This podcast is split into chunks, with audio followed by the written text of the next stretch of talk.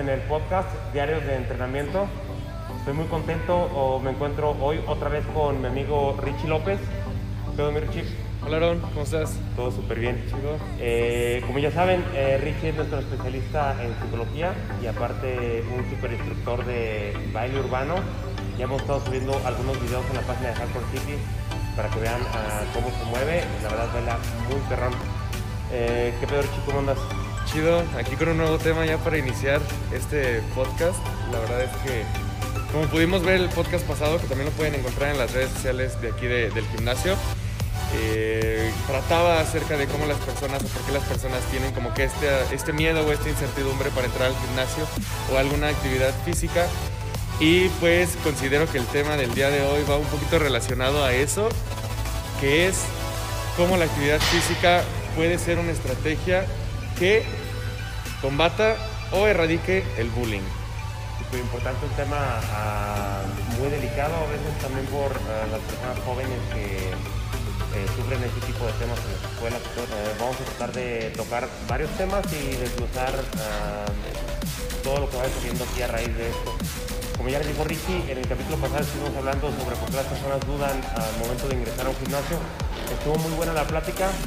Chequen el video y, van a encontrar una plática muy interesante. Nos alargamos como hasta una hora veinte, pero estuvo muy chido. Vayan a verlo. Pues a comenzar, Richie, eh, ¿qué nos puedes decir entonces acerca de eh, este tema del bullying? Pues mira, eh, el día de hoy traigo unas pequeñas cifras, nada más y nada menos para que la gente también entre un poquito en contexto sobre por qué esta situación o por qué el bullying sí es un tema de importancia que se debe de, de enfocar, ¿sale? que se debe de tratar. Porque considero que con el paso del tiempo el bullying ha sido, al menos en las familias o en las personas, un tema tan repetitivo que ya, ya no se le toma la importancia necesaria Como que se normalizó, ¿no? se normalizó tanto, ah, es que en la escuela le hacen bullying a mi hijo, ah, es que le hacen bullying a mi hija, pero los profesores lo van a resolver, en la escuela lo tienen que resolver. Y en realidad es un, es un problema, porque sí es un problema, muchísimo más complejo de, que nada más le hacen bullying, ¿sabes?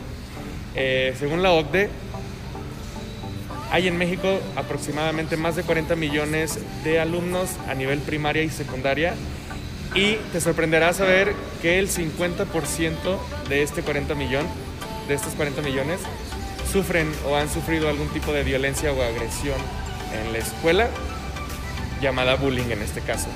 Entonces, aproximadamente entre 20 y 25 millones de alumnos a nivel nacional han sufrido eh, abusos, tanto físicos, tanto verbales, tanto emocionales, de alguna otra persona. En este caso se dividen en dos. Se divide el victimario, que es la persona que ejerce la agresión, la víctima, que es la persona que se ve reflejada eh, la violencia, hacia quien se aplica la violencia, y hay un tercero, que es el testigo. En las escuelas muchas veces se trata de identificar sí al victimario, sí a la víctima, pero no solamente esto, para no dejar como que la información así eh, flotando en el aire. También se busca un testigo, puede ser un compañero, puede ser un profesor, puede ser un director, puede ser la persona que trabaja en intendencia, para que él también pueda ser partícipe de esto y de un punto de vista diferente acerca de las situaciones que se están eh, presentando en ese momento. Muchos de los casos las personas creen que el bullying solamente es molestar a su compañerito y en realidad sí lo es, pero tiene frecuencia, tiene tiempo y sobre todo tiene fuerza. Y luego también he visto que hay varios tipos de bullying, o mejor, varios lados pueden hacerte bullying. Ahorita ya con todo esto de las redes sociales, eh, Facebook, YouTube, Instagram, todo esto, está cabrón también. O sea, ya eh, puedes hacerlo hasta digital desde tu casa, estar molestando a otra persona. ¿Y sabías que el ciberbullying es el tipo de bullying más fuerte, más complicado, una, de trabajar, dos, de erradicar, tres, el que afecta más a las personas? Porque literalmente está subiendo contenido sin la autorización de otra persona, con la intención de molestar a una red que es globalmente poderosa. No nada más lo estás dejando a un nivel escolar, lo estás dejando a un nivel mundial. Tanto así que los memes también son una forma de bullying. Claro. La Oye, gente y, se- y todo esto es más dañino, más dañino, ¿no? Porque, bueno, me pongo en la, en la posición de la víctima y me imagino que es hasta más, no sé, penoso o ridiculizante que te vean más personas, que te vean todo tu círculo de amigos. Pienso que es a veces no un poco más traumante, se podría decir. Muchas de las personas crecen creyendo que, por ejemplo, enfermedades como la ansiedad, enfermedades como la depresión, inclusive acciones como el suicidio o las ideas suicidas, suic- ideación suicida, se dice, perdón,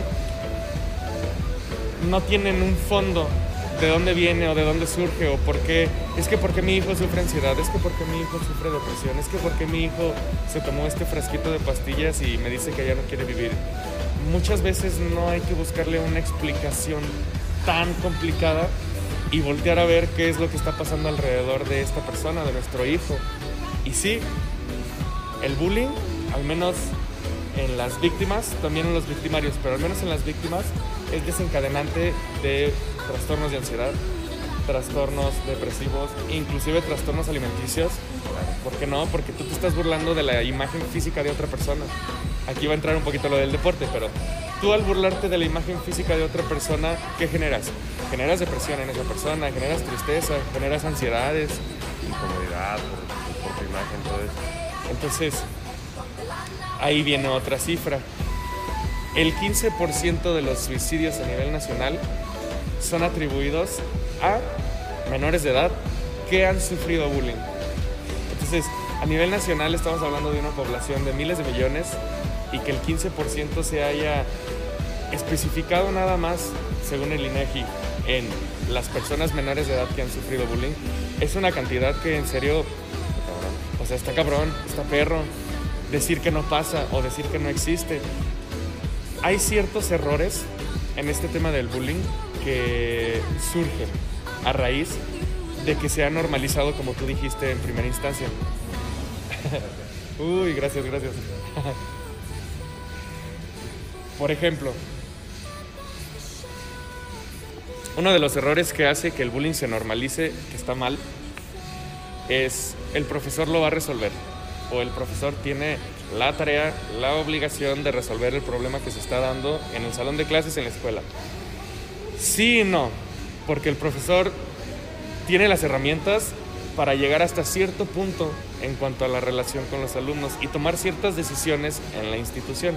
Quien toma las decisiones en la institución sí es el director, con base a lo que están atribuyendo los profesores. Pero pues ellos no se dan cuenta de todo lo que pasa en la escuela. Y está muy cabrón que te des cuenta, porque hoy en día, no sé si antes, pero me imagino que también, hoy en día los alumnos traen una idea muy cabrona de cómo hacer bullying. Puedes estar sentado y ya te tomaron una foto y no te diste cuenta. Inclusive bullying hacia los profesores y no se dan cuenta. No se dan cuenta. ¿Qué optan por hacer? Si se dan cuenta que un alumno está haciendo un meme de ellos, de un profesor, mejor se ríen y lo toman a la ligera. Pero esto no impide que dejen de hacerlo. ¿Sí me explico? Claro. Esto da una pauta como de, ah, entonces lo que estoy haciendo es gracioso, lo voy a hacer con él, lo voy a hacer con él, lo voy a hacer con mi compañero de test diferente, lo voy a hacer con mi compañero de peso diferente, de piensa diferente. Sí, güey, ¿y tú piensas que esto viene desde, o sea, obviamente yo sí considero que viene desde la casa, pero tú crees que viene desde la casa tanto el papel de la víctima como del victimario? Sí, es muy importante que nosotros podamos detectar de dónde surge tanto el papel de agresión, agresor, tanto el papel de víctima que sufre. Porque la mayor parte de las veces se ve relacionado a violencia intrafamiliar cuando un niño crece y ve violencia en su casa, Refleja. lo refleja, él va creciendo con la creencia de que las cosas se solucionan así, de que él puede conseguir sus propias cosas o sus propios resultados actuando de esa forma. Te voy a poner un ejemplo. Eh, es muy común. Si yo, niño chiquito, no de 0 a los 10 años, veo que en, en mi casa la relación de mis papás siempre ha sido la de mi papá, el agresor, la de mi mamá, la víctima, y que sigue funcionando, sigue funcionando esa interacción y que siguen juntos y que las cosas se obtienen, que mi papá agrede físicamente, verbalmente, psicológicamente, emocionalmente a mi mamá, yo voy a ir creciendo viendo que estas conductas son comunes, son normales. Porque muchas veces en la escuela te dicen, es que mi papá sí lo hace, es que mi papá sí me dijo que era, es que mi papá... Ya es cuando tú te vuelves una persona mayor de edad, 18 años, tienes mejor capacidad de razonar, en la que tú tomas la decisión y dices, ¿puedo modificar esto o no lo puedo modificar? Pero ya está cabrón cuando ya creciste viendo toda tu vida eso. Está bien cabrón porque todavía tienes que pasar por primaria, por secundaria, por preparatoria y todavía llegar a la universidad tratando de ser un ser pues normal, ¿no? No agresivo. Y sí, eh, tú vas creciendo con estas creencias que evidentemente las vas a ir reflejando no solamente en la escuela, en todo el mundo, hacia donde tú te, te muevas. ¿Qué pasa? ¿Has visto la película de Never Back Down? Bueno, la película de Never Back Down, eh, Nunca te rindas o rendirse jamás, el protagonista llega a una escuela donde pues evidentemente está el men más popular que se dedica a las artes marciales y pues campeón, no regional, de ahí de donde se lleva a cabo la película. Este güey le empieza a hacer bullying, literal, al nuevo, al protagonista. ¿Qué pasa? El protagonista traía problemas familiares, traía problemas desde casa. Ahí podemos ver reflejados un enojo o un coraje muy arraigado. Él buscaba pelearse a cada rato porque no encontraba la forma y quizás ni siquiera él sabía por qué estaba tan enojado consigo mismo y con todo lo que hacía. Cosas que venían de que en la película eh, me parece que su papá fallece. No recuerdo si fallece o se divorcia de la mamá, pero no tiene papá. Y la mamá es muy demandante, ¿sabes? Toma el papel de papá-mamá Pero tiene una hermana pequeñita. ¿no? y tiene un hermano pequeño. Entonces, el hecho de que se le atribuya a él ser el ejemplo a seguir del hermano mayor y todavía que tenga que tener las responsabilidades del padre, que no le corresponde a ninguna de las dos, y aparte, súmale la exigencia de la mamá, pues era un bombardeo increíble a la psicología de esta persona. ¿Qué pasaba? Afuera se peleaba con todos, porque como no podía agredir físicamente a su mamá ni a su hermano menor, afuera. Se mete a una institución para eh, aprender a controlarse más y a desarrollar mejores habilidades en artes marciales mixtas, me parece que son. Y hay una escena donde le dicen, si tú te peleas afuera de este dojo, afuera de este gimnasio, no regreses. Porque esa es una de las principales reglas para que entrenes conmigo. Pasa, no cuesta controlarnos a veces a la primera, se defiende en el mundo exterior y los corren del gimnasio y se puta más, perdón por la palabra, pero se enoja más, ¿sabes? Entonces, Que lo graban, ¿no? Lo graban y, y le graban se hace viral, se ¿eh? hace viral. Te estoy hablando de una película que fue como en el 2006, 2007 y ahí ya estaban utilizando YouTube para hacer viral una pelea en, en una escuela. O sea, o bueno, de un alumno y se viralizó en una escuela.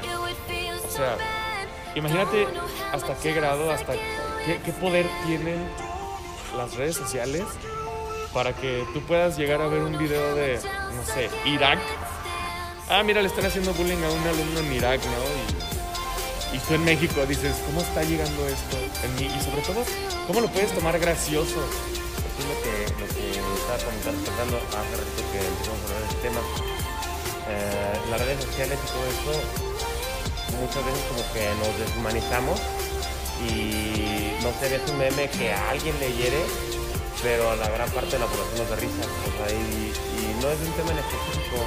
A veces hacia una cierta raza, a veces un cierto género, a veces hacia- una conducta. Pero como tú no la tienes, a ti te da risa y es bien fácil compartirla, es bien fácil claro. burlarse, pero a alguien le está afectando ese, ese meme. Existe una creencia irracional que es, como a mí no me ha pasado, como a mí no me pasa, no pasa tan seguido. Pobrecito el que le hicieron, ay, es un meme, no pasa nada. No, sí pasa. Pasa. ¿Quién te dio derecho a ti de burlarte públicamente, virtualmente, mundialmente de una persona a la cual, Claro. o sea, evidentemente ni siquiera es tu amigo? Y si lo fuera, pues ya depende de la persona y sus propias estrategias para afrontar este tipo de situaciones, pero aún así, o sea, me pasó a mí una vez y ahí sí me sentí bien incómodo, pues como ya les ha mencionado Aarón, eh, a mí me gusta impartir clases de danza urbana y pues todo el tiempo estoy bailando, tú me has visto, todo el Claro. tiempo estoy moviéndome y brincando y arriba y es parte como de mi ansiedad, ¿no? es parte de mí, yo lo sé, claro. tengo mucha energía y escucho una canción que me gusta y me pongo a bailar. Aunque no sea muy grande, pero empiezo yo aquí en mi espacio. Una vez me pasó que en un gimnasio me grabaron, güey. O sea, dije, X, va, me vale madre. Me, me graban varias veces cuando bailo porque me molesta eso. El problema es que yo no estaba en una presentación de baile, no estaba en un salón de baile, no estaba en ningún lugar que tu- estuviera relacionado hacia el baile.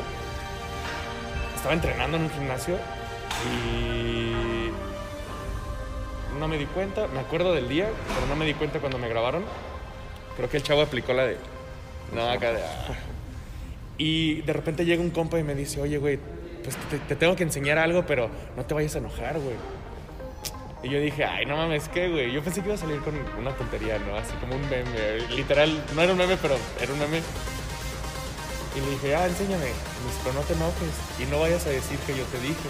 Y ahí me sonó, güey. Dije, ah, qué poco. No, pues se mete el perfil de Facebook así de una persona, de un güey, que nunca iba al gimnasio, ¿sabes? Como que nunca lo, lo topé ahí.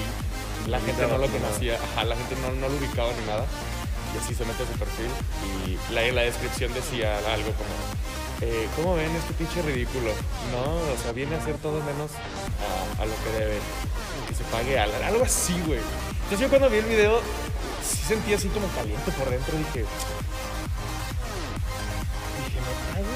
O sea, este güey tiene el tiempo suficiente como para venir y que entrenar a un gimnasio todavía a grabarme, La ventaja. ajá, a reventar o a... dijeras que a lo mejor así, te güey. graba, pero con una buena intención, no como, ay, este güey baila perro. Ajá, este no, güey. O sea, todavía era como la intención de burlarse. Yo sé que pues sí, no me, no me las quiero dar, pero uno sabe qué trae, ¿no? Ajá. Entonces, esa es una de las ventajas que ahorita vamos a revisar cuando pasemos a la parte de la actividad física como estrategia contra el bullying. O sea, yo sé que soy chido, güey, que bailo bien, que bailo chido. No me molestó por ese aspecto, porque pues, en lo- en realidad lo que estaba haciendo era me. Lo que me molestó fue el hecho de que existan personas, güey, ya con pelo en pecho, diría el escorpión dorado, peluche en el estuche, güey. Que neta estén perdiendo el tiempo para decir, ah, mira, voy a grabar a ese vato porque está haciendo pura mamada. Güey, ya tienes 23, 25, 30 años. Ya no puedes estar desperdiciando tu tiempo literalmente en Pero te sorprendes, güey, cuánta gente hay así, güey. Eso viene a raíz de probablemente problemas en su familia, güey. No, de- bueno, no Bullying sé. que no se controló desde chicos, güey. Claro, güey. O sea, se fue el buleador desde la, desde la escuela y se acostumbró a estar todo Yo te apuesto que ese güey tenía así todos los jueves a alguien a quien darle zapes. Diría el Franco Escamilla, Yo güey. deja eso, o sea, ah, tú eres el especialista, güey, pero yo me imagino que un güey así que sufrió de bullying desde niño, o bueno, que él, que él hizo bullying desde niño, entonces, me imagino que ya cuando tiene hijos o familia, o sea, es el que bulea al primo, es el que bulea al sobrino, güey. Me imagino que es un problema que, que si no se controla, puede llegar a más, güey. O a- simplemente le transmites eso a tu familia, a tus hijos, y ellos también lo van a estar haciendo. Es la figura de autoridad autoproclamada, güey, ¿sabes? Ah, es que yo soy, no, el más grande, el más chido, el más fuerte de todos. Y también el que cumple el papel de victimario, güey. eh, a veces su, su físico se presta para eso también. Un güey grande, ¿no? un güey ancho, con fuerza. O que probablemente ya haya pasado por algún tipo de entrenamiento, en, no sé, en boxeo, para Alguna ventaja. sí. Ajá, güey, para poder sobrellevar todo el coraje que tiene, pero que viene desde su casa, güey. Oye, y eso que acabas de mencionar es interesante. También eh, la parte del bulleado o de la víctima también se podría prestar su cuerpo para que lo hagan. Eh, o sea, a lo mejor Que agarras persona- más chiquito. Sí, una persona chiquita, algo así. Oye, y eso, eso, alguna vez escuché a una psicóloga, alguna vez yo fui a una terapia y me dijeron que, que como que el cuerpo psicológicamente como que sirve como de una coraza o algo así y por eso, por ejemplo, a lo mejor uno es grandote, güey, como para protegerse de esos estímulos que pudieran llegar a suceder o algo. ¿Eso sí es cierto o no? Mira, hay una relación. eh, esto lo vamos a checar en el siguiente podcast para que no se lo pierdan porque va a estar muy bueno, que va a ser de trastornos alimenticios.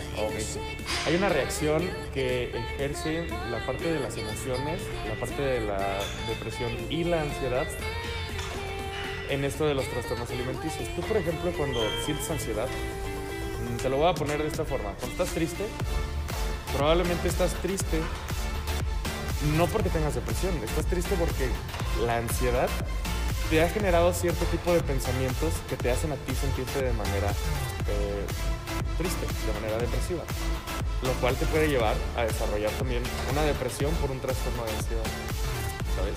O sea, no nada más es tienes, tienes ansiedad, tienes depresión, no, es tienes depresión generada, causada a raíz de un trastorno de ansiedad, o tienes un trastorno de ansiedad generada a raíz de una deficiencia o un trastorno de depresión. Tú mencionas la parte del cuerpo, cómo se ve reflejada como coraza en mm, este tipo de abusos.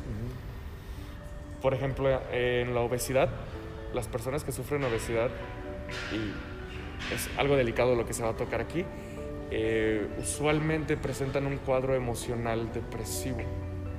Y tú dices, ay, ¿por qué?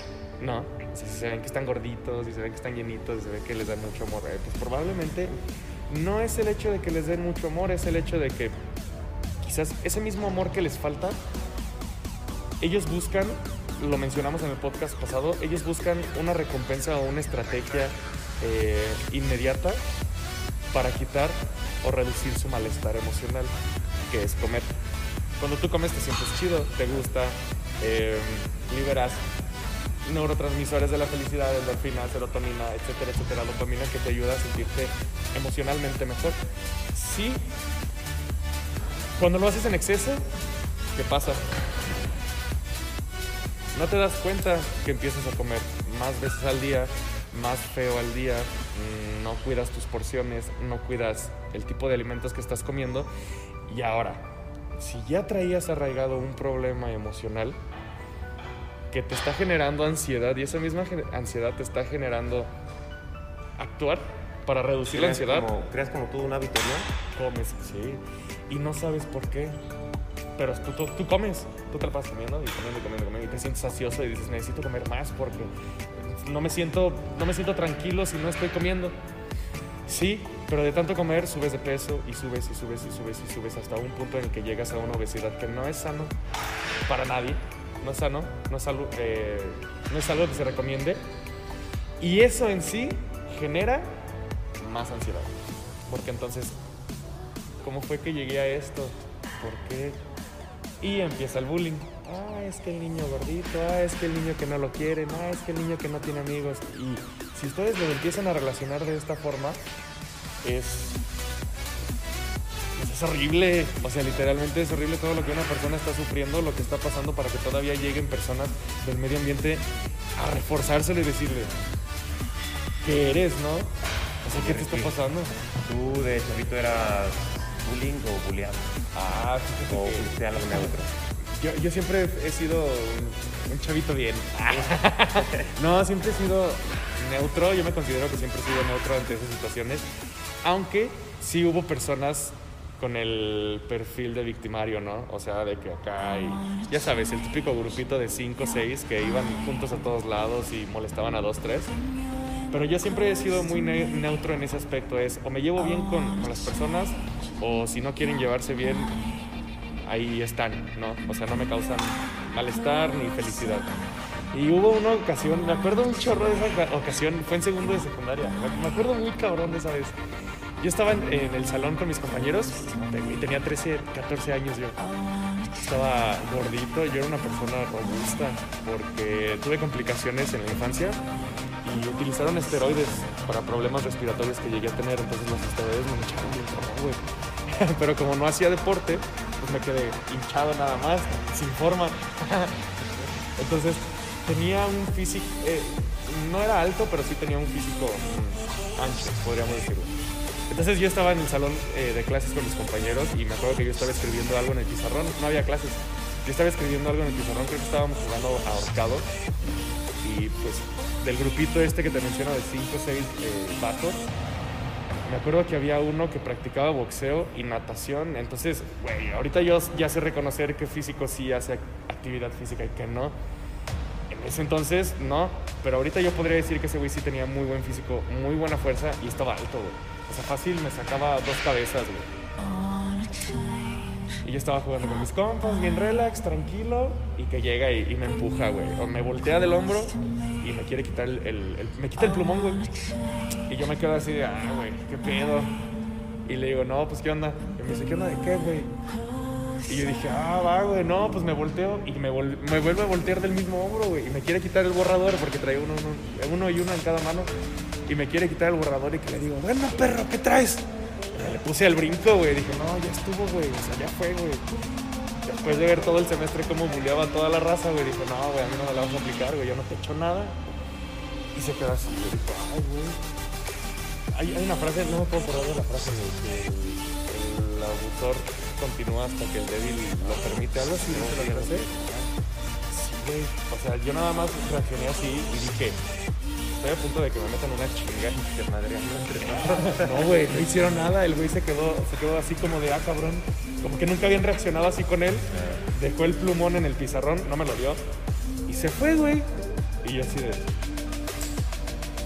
Desde ese día fue la primera y la última vez que alguien se me puso al pedo, güey. Y no tuve que eh, acudir a la violencia física, no tuve que acudir a la violencia psicológica ni emocional, güey. Simplemente poner límites, güey. Claro, claro. O sea, simplemente en ese momento puse un límite y te apuesto que a la semana ya se me había olvidado qué había pasado, güey. Pero a veces eso que dices de los límites, o sea, sí está padre, sí está, es lo que debería de, de hacer una persona en a lo mejor en esa situación. Pero a veces es complicado, no pasa, güey. sí, porque, y más de chavitos, güey, son muy vulnerables. Y el que está en papel de, del buleador, güey, este, son también muy intensos, güey. Muchas veces se pasan de bullying y yo me acuerdo, o sea, yo a lo largo de mi vida, yo creo que llegué a estar en todos los papeles, güey. Yo creo en, en los grandote, el papel del bulleador, pero también llegué a estar mucho tiempo en el papel a la persona que le hacían bullying y muchas otras veces en el papel de observador, güey. Y todos los papeles están mal, güey, de, de tanto uno como que recibe el bullying, estás mal dejarlo aguantando, no comentarlo a la familia o no, o no hacer algo para poderlo detener. Pero te digo, estás muy chavo y es muy complicado hacer todas estas cosas. Pero lo peor yo pienso que sí está cuando estás en el papel de buleador, porque muchas veces te das cuenta de tu ventaja, ya sea el tamaño, ya sea la fuerza, o de que estás con dos o tres personas más, y a veces uno abusa de eso, güey.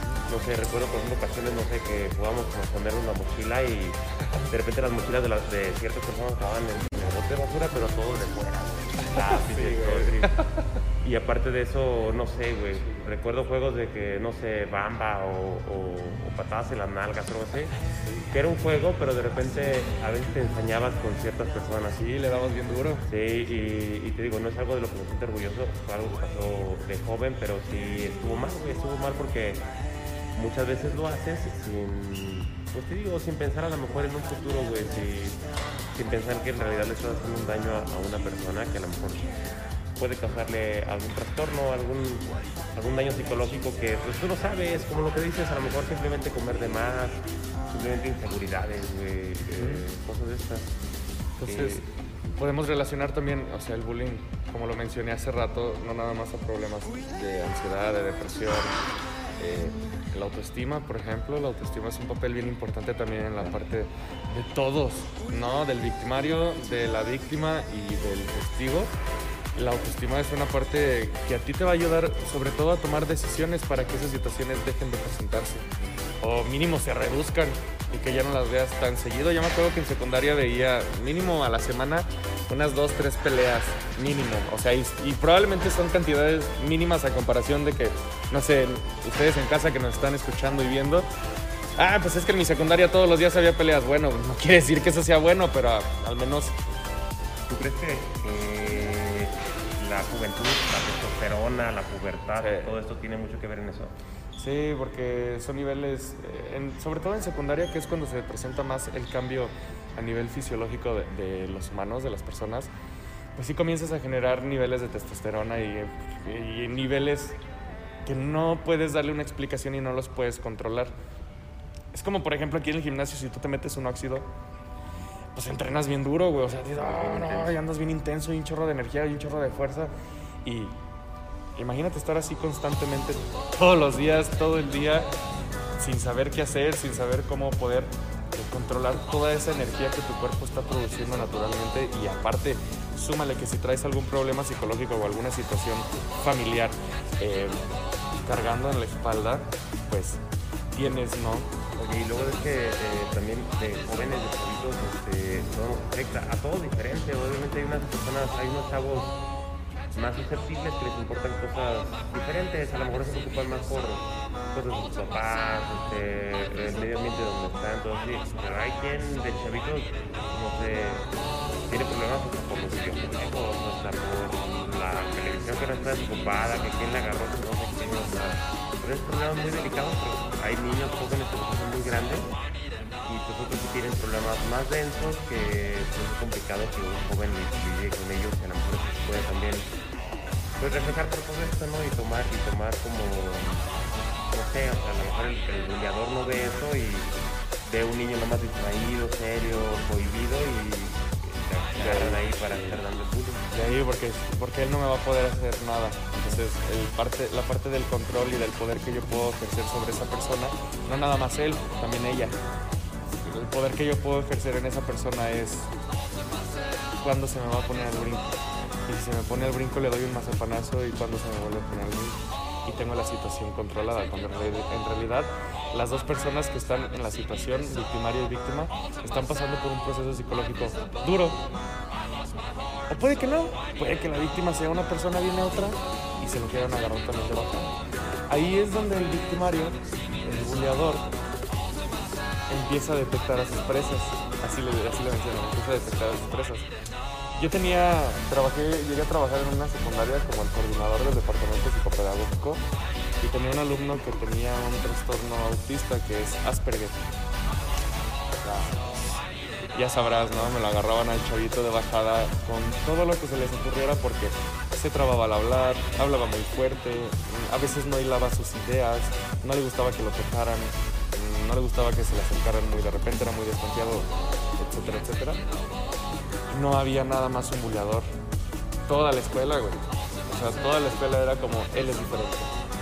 Ahí empezamos. Haciendo la diferenciación, él es diferente, él no es como nosotros. No se puede juntar con nosotros. ¿Qué pasa? Yo una vez platicando con él, tengo la fortuna de que le caía bien, y platicaba conmigo y me iba a buscar.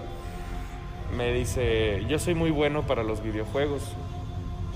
Y dije, ay, pues a ver cuándo nos echamos una reta de Smash. Y me dice, no, yo soy muy bueno para crearlos. 14 años, güey. Y yo dije, ¿cómo que para crearlos? Me dice, sí, llevamos una materia que se llama... eh, tiene un nombre diferente, pero en, en nuestros tiempos era informática. Ciencias de la tecnología, algo así, güey. Y la maestra nos está enseñando cómo programar videojuegos. Y este es el que hice. Y me enseñó así un demo de un videojuego que estaba haciendo tipo Minecraft. Y yo dije, what the fuck, pues este niño es un genio, su cerebro es... Y le digo, ¿y por qué te gustan tanto los videojuegos? Me dice, porque siento que es el único lugar donde puedo tomar decisiones y si me equivoco, empezar desde cero. Sin que me juzguen y se agarró sin que me critiquen, sin que me hagan menos, sin que... No, cuando me estaba diciendo todo eso, no fue necesario yo hacerle una entrevista de cómo se sentía. Él hablando de los videojuegos me dijo todo lo que él estaba viviendo y sintiendo en ese ambiente tan hostil en el que estaba rodeado. Con base a eso se empezaron a tomar medidas, se empezaron a tomar estrategias, se empezaron a tomar actividades en donde la inclusión, que es un tema bien importante también cuando estamos hablando de bullying, que la inclusión sea para todos, en todos lados. Si su hijo, si su sobrino, si su nieto es bueno en algo, yo les haría la recomendación de que no lo prohíban. Es que te la pasas todo el día en la computadora jugando videojuegos. Pues este alumno de 14 años, 14 años ya estaba programando videojuegos, güey. Y no es algo tan sencillo como Minecraft. Minecraft está cabrón, o sea, los patrones y los códigos que tienes que manejar está muy cabrón. Y él ya lo estaba haciendo. Entonces, no era nada más el autista, ahora era el teto. Pero el teto está creando un videojuego. Dale unos 6, 8, 10 años y si siguen eso, nosotros sabemos que hay videojuegos como Resident Evil, que hay videojuegos X que son mundialmente famosos, top número uno, hacen millonario a las personas. O sea, puedes vivir de eso. Lo empezó a usar como estrategia. Ah, ok, yo me voy a enfocar en mí, en lo mío, en lo que me gusta, en esto y esto. A final de semestre, los buleadores no tenían el proyecto terminado y adivina a quién recurrieron por ayuda. Sí, pues. ¿Y qué les dijo el chavito? Sí, no, le dieron baño cholo. No, les dijo que no y pues reprobaron. Y ya llega un día y me dice, mis compañeros reprobaron la materia y yo no. Y yo, también ahí de perverso, ¿no? Ah, muy bien. Pero. Oye, güey, ahorita que tocas esos temas, ¿tú crees que esté relacionado esto así, no sé, a lo mejor el, el buleador de primaria es, eh, no sé, termina de taxista, a lo mejor con carrera trunca, o a lo mejor ni siquiera estudió, y el chavito que eh, sufrió muchas veces sale exitoso y le ganas a la escuela eso. ¿Sí ¿Crees que está relacionado eso? ¿O crees que también puede llegar a afectar de que, de que el chavito bullying a veces prefiere salirse de la escuela, prefiere dejar sus estudios, todo eso? No considero que haya profesión mala, no considero que haya profesión... Es más, no considero que tu profesión te haga una persona menos valiosa que cualquier otra, eso sí, jamás. Porque, por ejemplo, he conocido taxistas o he conocido de Uber o he conocido camioneros que, la verdad, mis respetos, o sea, son apasionados por lo que hacen. Probablemente no tuvieron las herramientas y las oportunidades como otras personas, una de tener una educación universitaria o privada o pública, la que sea. Eh, mientras más vas pasando los años, mientras más, por ejemplo, la misma cantidad que se gradúa de primaria es mayor a la que se gradúa de secundaria.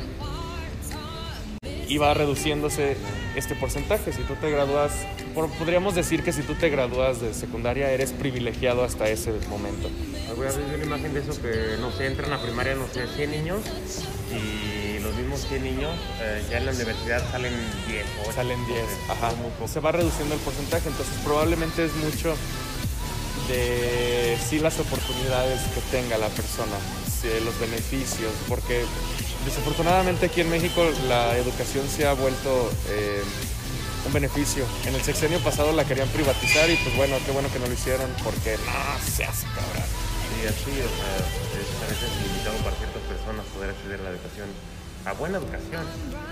Respondiendo a tu pregunta, eh, considero que sí, ciertas situaciones escolares, sobre todo familiares, son las que determinan en gran o mayor medida, en mayor o menor medida, perdón, eh, la profesión o a lo que se dedique una persona. Repito, no estoy en contra de las profesiones, pero no dudo que, por ejemplo, un cargador de bastos también pudiese llegar a tener un puesto de director en alguna empresa importante. Esto depende mucho de sus recursos, del tiempo que él invierta, estudio, mm, esfuerzo, etcétera, etcétera.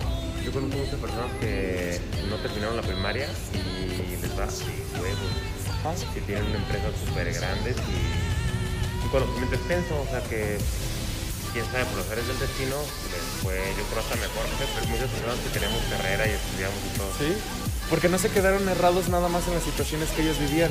Ah, solamente tengo la oportunidad de terminar la primaria, no voy a estudiar secundaria, me agüito, me doy para abajo. Es que no, yo valgo menos, es que la gente me va a criticar, es que la gente me va a señalar bullying, bullying, bullying. Entonces, pues mi trabajo no me da para más que meterme de taxista, por ejemplo. Y hay personas que cuando entran a trabajar de taxistas son los mejores taxistas de la nación, del mundo. Eso depende mucho de las ganas y del esfuerzo de la persona. Eso sí, sí es un factor importante. Pero sí la violencia intrafamiliar, sí las situaciones que tú vives en tu casa, en la escuela, en el mundo diario, también pudiesen llegar a determinar la profesión a la que tú te dedicas. Eh, hay personas que trabajan haciendo lo que no les gusta, ganando mucho dinero, y hay personas que trabajan haciendo lo que les gusta, ganando muy poco o mucho dinero. Eso depende de la perspectiva de la persona y sobre todo hace rato tú mencionabas algo que yo lo relacioné con la capacidad de tomar decisiones. Tú decías, yo he estado en el papel de, de todos, ¿no? De buleador, de buleado y de testigo.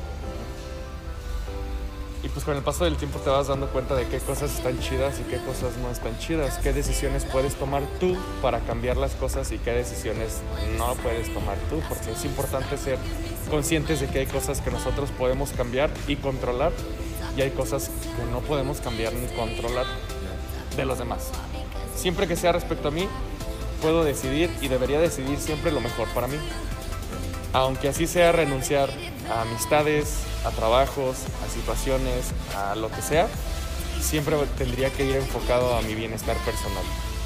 Si a mí me hace feliz ser taxista, si a mí me hace feliz ser cargador de abastos, si a mí me hace feliz ser un doctor en un hospital, un enfermero, un psicólogo, lo que me haga feliz, siempre o la mayor parte de las veces va a traer un beneficio, eh, tanto monetario, tanto emocional, tanto físico para mí mismo.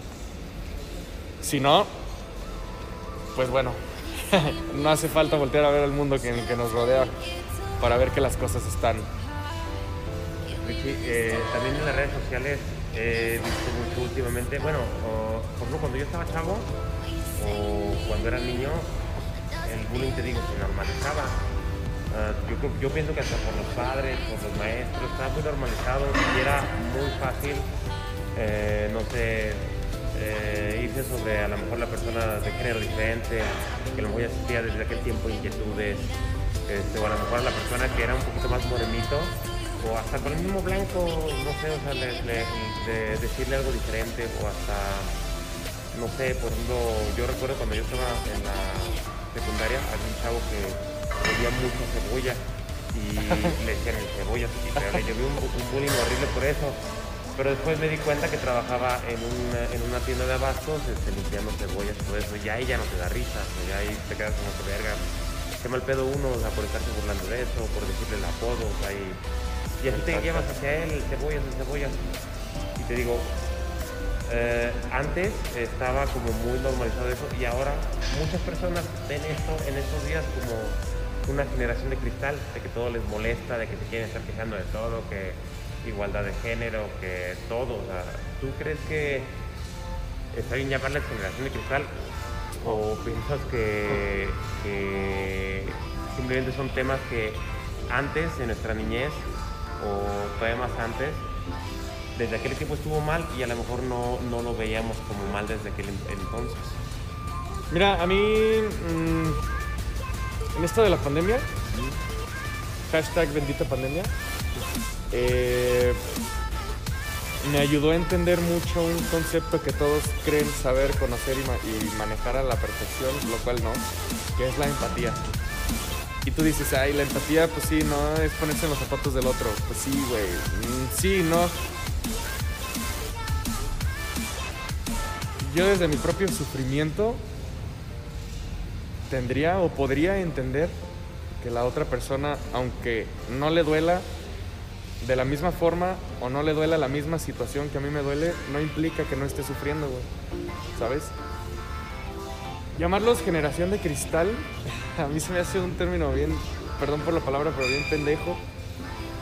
Porque el hecho de que tú no estés viviendo las mismas situaciones que la persona que tienes enfrente de ti eh, implican el mismo dolor, según quién, para empezar. Si a ti te duele, no sé, se te cayó tu PlayStation, güey, y lloraste bien duro porque era tu objeto amado. Y yo ver, llegar y decirte, ay, güey, no mames, no pasa nada, güey, ¿sabes? O sea, te compras otro, ay, güey, cuestan 15 mil baros, no me voy a comprar otro en, ve tú a saber cuánto tiempo. Mi esfuerzo me dolió. El hecho de que yo me burle de, ay, no seas generación de cristal, es un objeto. Ok, si lo relacionamos a cosas personales, no voy a decir que no duela, pero hay personas que, por ejemplo, si fallece tu papá, si fallece tu mamá, si fallece tu hermano, tu perro, alguien a quien tú amas, no implica que no te duela, implica que no sentimos lo mismo. O cada persona tiene formas, estrategias o formas en cómo afrontar esa situación. No implica que no me duela, implica que sé que es un proceso de la vida, sé que la situación pasó, sé que se presentó, pero si tú y yo estamos pasando por la misma situación, una pérdida no implica que no nos duela a los dos. Lo menos que yo puedo hacer es llegar y burlarme de ti y decirte, ay, güey, no seas de cristal, todo te molesta. Pues claro que todo me molesta, güey, acabo de tener una pérdida significativa. No mames, lo menos que puedes hacer es no venir a chingar. Entonces, hay un... no recuerdo cómo se llama, pero es en- está en Netflix de Franco Escamilla que habla sobre el bullying, güey. El pedo de hacerlo comedia es que se normaliza más, güey, dependiendo de la persona, güey. Y al chile, a mí ¿Lo me gusta, sí, Está chido. a mí me gusta ver comedia que, que tratan de, de temas así, güey, duros, discapacidad o bullying, cosas así. Me gusta ver comedia porque ah, yo el mensaje que tomo es que, ok, si nos burlamos, pero no está chido, güey, ¿sabes? Entonces, desde el momento en el que yo digo no está chido, trato de evitar hacer ciertas conductas, ciertos comentarios que usualmente tenía. En este video el güey eh, dice que le están haciendo bullying a su sobrinito y él dice, "Ah, yo pensé que lo agarraban a vergazos, yo pensé que lo, lo puteaban, yo pensé que lo pateaban y, hasta que lo violaban, ¿no? O sea, expresándose de esa forma, es comedia, es comedia, güey, o sea, véanlo. Ah. Eh, y el niño le dice, no, me hicieron un meme. Y Franco Escamilla dice, ¿y eso qué, güey? Tú hazles uno, búrlate de ellos. Es una, es una estrategia de afrontamiento, sí y no, porque no estás erradicando el problema, estás siendo parte del problema y estás continuando con el problema. Tú me haces un meme, yo te hago meme. Es una venganza. La venganza nunca es buena, mata el alma y la envenena. Güey, empatía. O sea, el chavo del 8 nos enseñaba de empatía y todos nos da, nos da risa y no lo entendemos, güey. Y esa frase, esa frase también, el hecho de mencionar que es una generación de cristal porque a mí me molesta, o me- a mí no, pero a la persona le, le molesta o le incomoda ver personas del mismo sexo besándose en la calle o agarrados de la mano siquiera, güey. O sea, ¿eso a ti qué te importa, no? Porque es una generación de cristal. Ellos, cuando el que lo molesta es a ti. ¿Y a ti por qué te molesta? O sea, ¿qué hay? ¿Qué tienen ellos? Más que tú, que hace que reacciones de esa forma. O que tiene esta persona que admiras que a la vez lo admiras y le estás tirando brilla. Que tiene esta persona, no, que tú no tienes. Que en realidad la, la generación de cristal pues sería, seríamos nosotros, güey. ¿No? Porque entonces a nosotros es a los que nos está afectando que las cosas se estén dando con grados de empatía. Si a ti te duele, yo comprendo que te duela. Si a ti te gusta una persona de tu mismo sexo, yo comprendo que a ti te gusta una persona de tu mismo sexo. Si a ti no te gusta el pastel de tres leches, yo, con- yo acepto, güey, que no te guste el pastel de tres leches. No te voy a regalar un pastel de tres leches. Tengo, güey, tu favorito. Ahora le va. ¿Me explico? O sea, personas que no pueden lidiar con eso bien, con el hecho de que No, sea el gusto de la otra persona, o si la otra persona quiere tener alguna relación con otra persona de otro sexo, o si la otra persona quiere abortar, o cualquiera de estos temas que se están tocando estos días. Estos días, güey, son temas que a la gente no le corresponde más a quien lo está viviendo. Claro. Así de simple, güey. Sí, o sea, yo pienso también que, por ejemplo, en cuanto a eso debería de haber libre albedrío por parte del gobierno. o sea, Es que lo hay. Pero no, pero me refiero a dejar que se casen y, y que haya aborto legal. Sea, y Ah, es lo que están peleando en muchos lados y Sí, porque antes no se había levantado la voz tan. Eh, yo, siento que ahorita el pueblo está viendo que tiene más libertad, güey. O sea, el pueblo me refiero a, a las personas, México en general. Se están dando más oportunidades para que tú puedas levantar la voz y tener ahora sí que el libre albedrío. El libre albedrío lo hay. Lo que no hay es respeto. Lo que no hay es empatía. Lo que no hay es tolerancia a la frustración. Lo que no hay es aceptación. Eso es lo que no hay, güey. Porque a mí nadie me prohíbe salir agarrado de la mano contigo, güey, ahorita no, caminando. güey. Y ven, vamos al Oxxo, güey. Ajá, güey. Ajá, güey. O sea, pon tú que tú y yo somos muy compas y sabemos que si nos agarramos de la mano, no tenemos esas preferencias, no estamos en contra de eso. Pero si salimos agarrados de la mano y vamos al Oxxo, sabemos que es mamada y lo seguimos haciendo porque sabemos que es mamada y nos da risa. Entre nosotros, entre compas. Pero es muy diferente cuando tú o yo o los dos vemos a una pareja que sí, evidentemente, eh, le gustan estos comportamientos, le, gusta ser así, son así, y nosotros empezar, ah, y esto, y aquello, y, ah", y tirar bullying ahí en redes sociales. "Ah". No es nuestra decisión. Si es nuestra decisión agarrarnos la mano e ir al Oxxo en broma, es la decisión de ellos, de ellas, de la otra persona, hacer lo que le gusta, lo que se siente bien consigo mismo.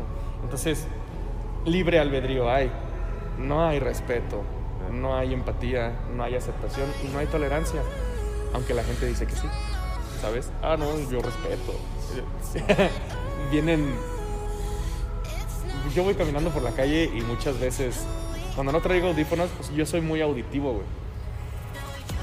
Y me ha tocado ver, sobre todo señoras, escuchar mientras voy caminando que aplican la de. Yo no tengo nada en contra de los homosexuales, pero. pero no está bien.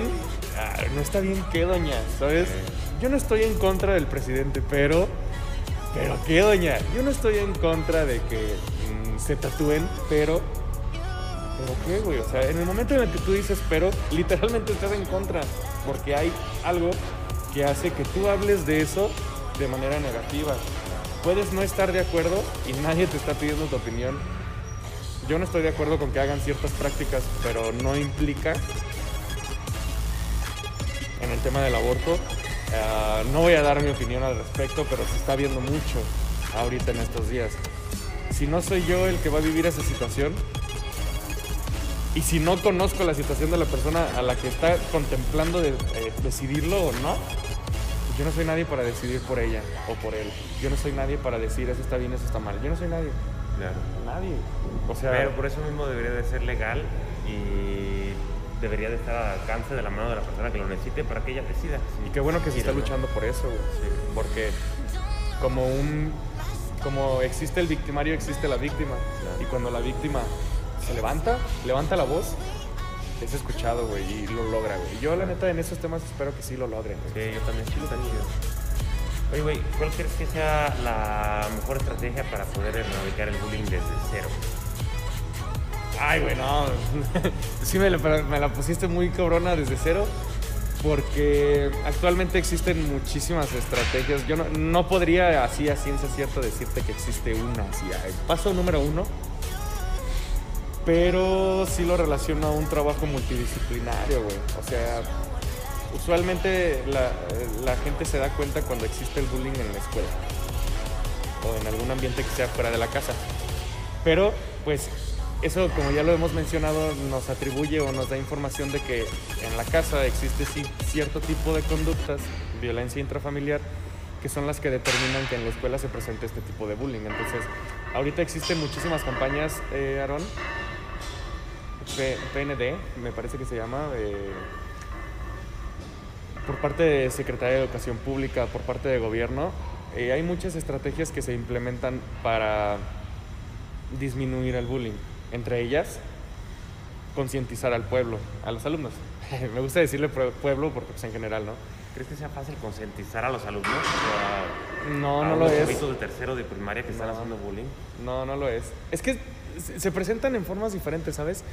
Yo considero que todavía en tercero de primaria eres muy impulsivo, güey. O sea, todavía no, no evalúas muy bien las cosas que estás haciendo. A diferencia de un primero o tercero de secundaria, dices, ya estás chavito, güey, o sea, ya vele moviendo la ardilla. Y sobre todo en prepa, o sea, dices, güey, está bien, no, estás evolucionando, estás creciendo, pero ya eres más consciente de qué pedo. Entonces, yo considero que concientizar o educar a la población respecto a los temas de bullying, tanto de victimario, tanto de víctima, tanto de cómplice o de... ah, existe el cómplice también, güey. Es diferente al, al testigo. El testigo solamente ve, güey. El cómplice está protegiendo al buleador, güey. Entonces se vuelve toda una cadenita, todo un red y cada uno cumple un perfil psicológico que es el que lo determina en ese aspecto. El cómplice al fin y al cabo también llega a ser buleador, ¿no? Sí. Tal vez. Sí, porque ah, probablemente yo no estoy haciendo, no estoy ejerciendo la acción directamente, indirectamente sí, pero al momento de buscar al culpable no hablo, aunque yo sé quién es, porque es mi amigo, por ejemplo. Y alentas al buleador también. Sí, güey. Ah, me está protegiendo, voy a Como seguir así. su principal público. Entonces, educar mm, tanto a la escuela, tanto a los padres de familia, tanto a los hermanos, a la población en general, o sea, que se den cuenta que no es posible que el 15% de los suicidios a nivel nacional sean relacionados al bullying en personas menores de edad, primaria y secundaria. Güey, ¿te imaginas a un niño de primaria suicidándose? De secundaria todavía dices, ah, bueno, no, en nuestros tiempos eran como que los hemos y Sí. cosas así. Ya estamos en 2020, güey, o sea, ya esas conductas ya fueron, o sea, ya. Yo pienso que debería de haber un manual para los padres. Los hay. Eh, bueno, los hay, pero me refiero que eh, yo creo que debería de haber, no sé, o sea, te conviertes en padre, seas quien seas, y vienes con tu manual. O sea, se te da tu manual cuando, cuando, cuando se, sales del hospital, del parto, algo así, a Ah, lo ok. mejor un manual básico, 10 pasos, cómo ser padre o algo así, algo que, te digo, o sea, obviamente sé que, sé que hay manuales, sé que hay libros para, para los padres primerizos y para resolver cualquier tipo de duda, pero me refiero que a lo mejor debería de haber ciertas cosas que al Voy momento de que tú quieras ser padre las debas de saber. Y Sí. una, una de esas debería de ser, debería de ser estos temas, o sea, saber cómo poder tratar estos temas cuando empiecen. Porque a lo mejor empieza desde casa, este, se hacen bullying entre los primos, este, entre mismos hermanos, o te digo, te toca un papá buleador, o como tú dices, estás viendo también que tu papá Violenta. ah, ah, violenta a, tu- a su mamá o a sus otros hermanos, no sé. Entonces yo pienso que muchas de esas cosas desde ahí se pudieran, se pudieran trabajar. O sea, a lo mejor el, el niño es un bebé de tres años y tú alientas un, un bullying, este, no sé, no sé cómo lo podrías llamar, a lo mejor eh, no fue un bullying silencioso, donde a lo mejor como de que, no sé, está viendo un niño Peppa Pig y, ay, ¿cómo ves esas madres? No veas eso, eso no es para niños, que no sé qué. O algo muy silencioso, a lo mejor ve Caballeros del Zodiaco, mejor ve esto, o sea, y a lo mejor desde ahí eh, tú a la persona ya le estás poniendo en una, en una situación de víctima. Sí, sí, o sea, primero se debe, te digo, eh, hacer consciente a la persona de que el problema existe y que no es lo que se imagina. No es, ah, bueno, lo están molestando nada más. No, o sea, sí es complicado porque no nada más es que lo molestó el, lunes y el viernes de una semana. Es que lo molesta todos los días, de todas las semanas, de todo el semestre, de todo el año, güey. Y si hay día de vacaciones, va a su casa y lo molesta, le timbra, hoy te toca. Pasa. Oye, ¿crees que exista, ahorita se me viene ahorita que dices eso, que va a su casa, ¿crees que existe el, bu- el bullying amistoso? O sea, el que te hace bullying es tu mejor amigo, tu, o tu círculo de amigos. Es que también se tiene una creencia de que, por ejemplo, si si no es carrilla pesada, no es tu amigo. Y dices, ¿hasta qué punto, güey? Mm, considero que sí son temas que ocupan más tiempo de evaluación, porque otra de las estrategias que recomendaría sería buscar redes de apoyo. Una red de apoyo puede ser un familiar, una red de apoyo puede ser un amigo, eh, un compañero del- de la escuela que no bullyeen o que no sea buleador, eh, un maestro. Una red de apoyo es literalmente alguien con quien tú te puedes apoyar o acudir en caso de que se presenten ciertas situaciones que a ti te generen un malestar. Y vas para que te brinden pues, ese apoyo, esa retroalimentación, orientación. Entonces, primero concientizar, después buscar redes de apoyo, porque es importante eso también, buscar redes de apoyo eh, aumenta la probabilidad de que no pase que llegue a darse un suicidio, por ejemplo. Entonces, pasa mucho que juntan ¿no? a la víctima con el que tiene mejor promedio del salón. Entonces esto inclusive puede ser una ganancia doble. Mientras le vas aumentando su autoestima, le generas una buena amistad, le fomentas el estudio porque está con el más eh, dedicado del salón, pues funciona en algunos, no en todos. ¿Y hay alguna manera de, parecida de tratar al, al victimario? O sea, de a él Sí. juntarlo con alguien también o algo? Sí, pero fíjate que a mí me ha tocado más eh, experimentar que lo aíslen. No estoy ni a favor ni en contra, pero sí me ha tocado, ah, buleador, ah, te estás portando de esta forma, órale, al rincón con las orejas de burro. Órale, te vas a quedar dos horas más en la escuela solo haciendo tarea o ¿Y ciertas eso no es más perjudicial? Sí y no, porque dependiendo de la persona, hay quienes dicen, también ya me estoy pasando de lanza, ¿no? No quiero estar dos horas extra en la escuela solo sin hacer nada. O sea, no tengo a quién bullear y sigo aquí y no me gusta, pues entonces me voy a ir bajando progresivamente a mi, a mi ambiente. Y hay quienes sí lo perjudica todavía más, ¿no? De que sale y llega a su casa y hoy me castigaron y al momento de decir hoy me castigaron le dan una tunda tremenda ahí. Ah, ¿cómo que te castigan? Ah. Y al día siguiente regresa y se desquita con el güey que fue y lo acusó, Claro, ¿sabes? Como un círculo vicioso. claro. Entonces, educar, buscar redes de apoyo y sobre todo, pues, una de las más chidas y más importantes que a mí me gustaría recomendar es buscar alguna actividad física. No necesariamente puedes entrar eh, a un dojo, a un gimnasio, a natación, a lo que sea, mientras tú te vayas al parque, mm, por ejemplo. ¿Crees que esté bien la idea de los papás a veces así como que defiéndete, tú también dale un chingazo, tú también haces esto? ¿Crees que esté bien eso también? Hay muchas personas que consideran que sí, hay muchas personas que consideran que no. Yo, mientras sea violencia, estoy en contra de. O sea, yo no tengo por qué ponerle la mano encima a nadie para defenderme. Hay situaciones en las que desafortunadamente se tiene que utilizar, pero yo recurriría como a la última, ¿no? Que fuese defenderme a golpes. Mm, no por no poder, no por no querer, no por, no sé, no, a mí no me late, ¿sabes? Es como... Te, te convertirías también en parte del, del, bucle, de lo que dices. No estaría evolucionando. Entonces, ya las acciones que me hacen las otras personas no las tomo como, ay, me odia, ay, ya no me hago menos. Ahora yo entiendo que esa persona es la que tiene problemas y por eso funciona de esa forma. ¿Qué hago yo? Evito, o me alejo, o le doy el avión, o sí, claro, hasta luego, adiós, bye, ¿no? Eh, pero hay muchas personas que todavía consideran eso. Ah, te está molestando, rómpele su madre. Pero me va a ir peor, rómpele su madre. Pero no quiero, rómpele su madre. Porque así fueron educados ellos.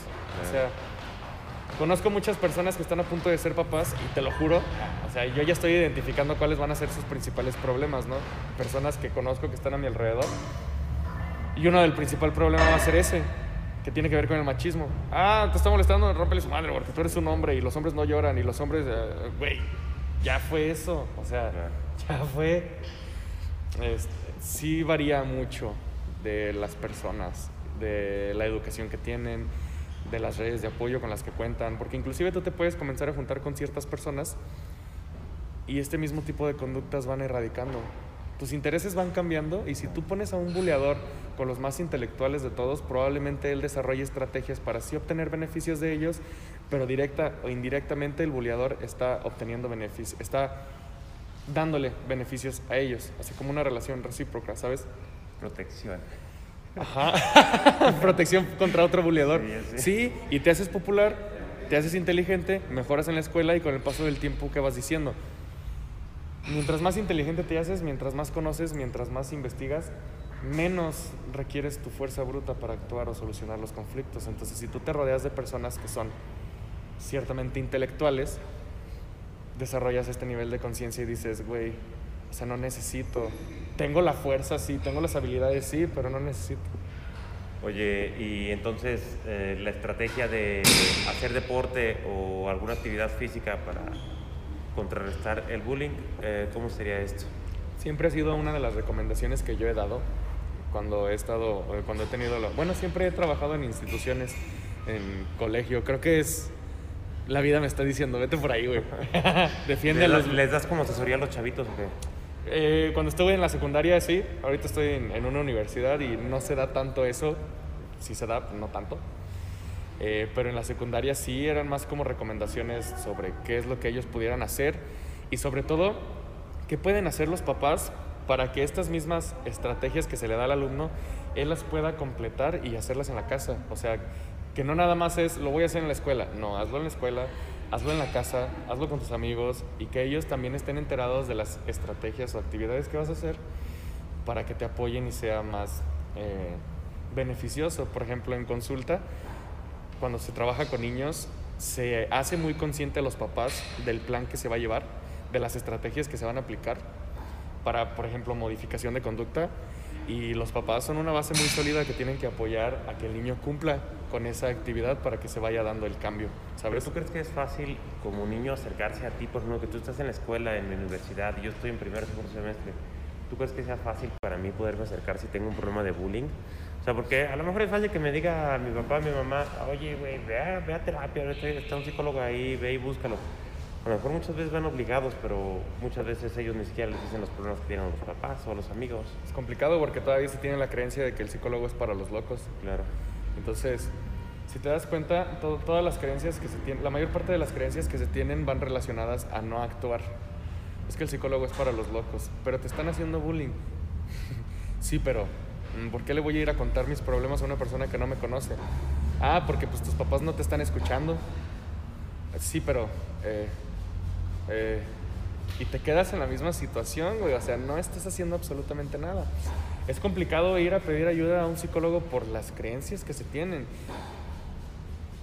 Que no te diré que sí, no te diré que no, pero como en toda profesión existe quienes son buenos, existe quienes son más o menos muy experimentados, existe quienes no son buenos o tienen diferentes orientaciones.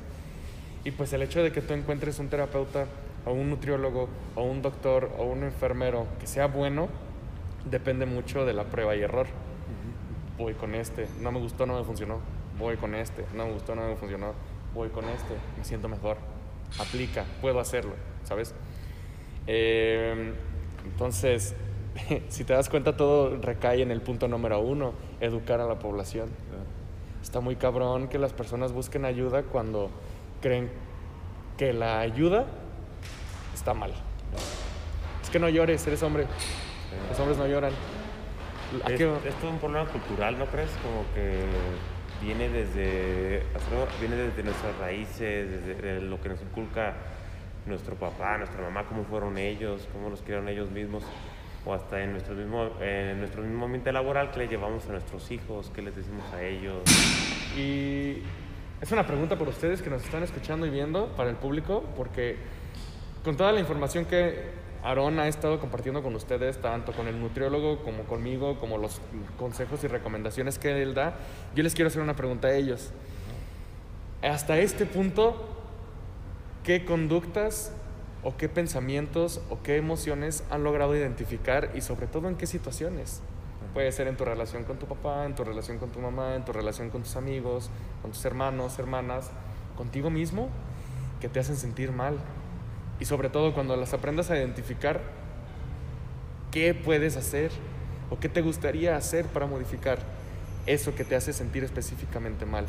Porque de nada nos sirve nosotros estar brindando mucha información, mucha, mucha, mucha, mucha, y hacer pláticas cuando la persona no desarrolla esta parte de introspección. Ayer dije introspección de uno de sí mismo. Y me redondé tres veces, güey.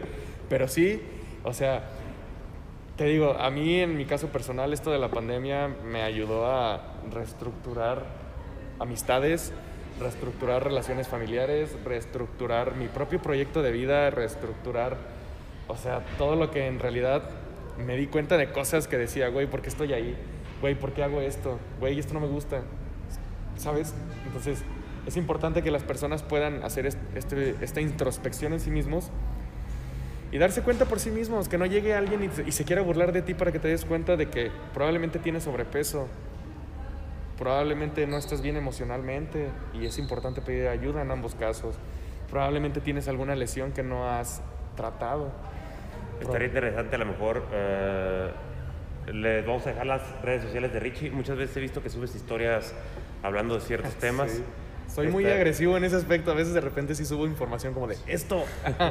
estaría bien interesante que a lo mejor en algunas historias o en alguna publicación nos pudieras dejar a lo mejor un ejercicio que nosotros podamos hacer para poder ver si estamos cerca de un problema de bullying o, si estamos en un problema de bullying nosotros mismos, saber qué poder hacer, qué, qué preguntas hacernos a nosotros mismos para conocernos un poquito mejor y sabernos por qué lado guiarnos, ¿no?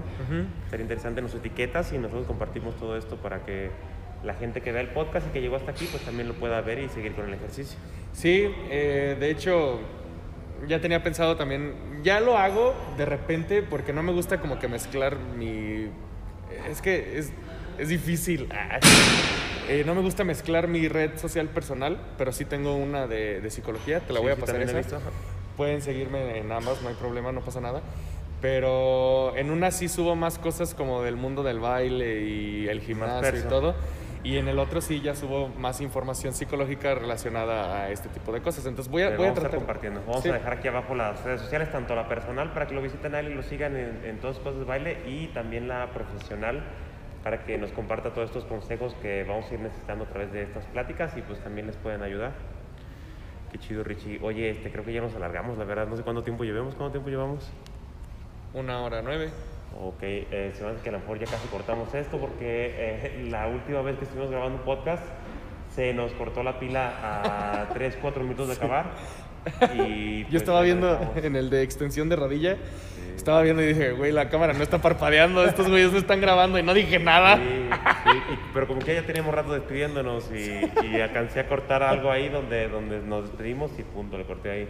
Pero faltaron como unos 3, 4 minutitos que sí aparecen en el audio, pero también los corté de una vez. no, en el video ni Pero pues qué chido Richie, la verdad eh, me agradan mucho estas pláticas que estamos teniendo. Um, son temas que deberíamos dedicarle mucho más tiempo o, se, Sí, claro. o, o son muy extensos o se pueden ir por muchos lados. Pero está chido y ojalá la gente que los está viendo o que los está escuchando les pueda ayudar a algo de esto. Recuerden que siempre tratamos de hacer todo esto relacionado al ejercicio físico, alguna actividad deportiva que tú puedas hacer. Y pues hoy tocó el turno de hablar de bullying con Richie y cómo todo esto se puede tomar desde una estrategia deportiva. Oye Richie, eh, pues no sé si te quieres despedir, saludar a alguien, este, a la banda, las personas que te ven, los vamos a mandar a tus redes sociales. No sé qué quieras decir por aquí. Pues primero que nada, muchas gracias eh, por estar continuando eh, sí, eh, con el seguimiento del canal. Considero que es importante porque no muchas personas hacen este tipo de proyectos y sobre todo este tipo de información a manera de plática, porque sí lo, lo manejamos más como a manera de plática y eso hace que sea un poquito más digerible para las personas, ¿sabes?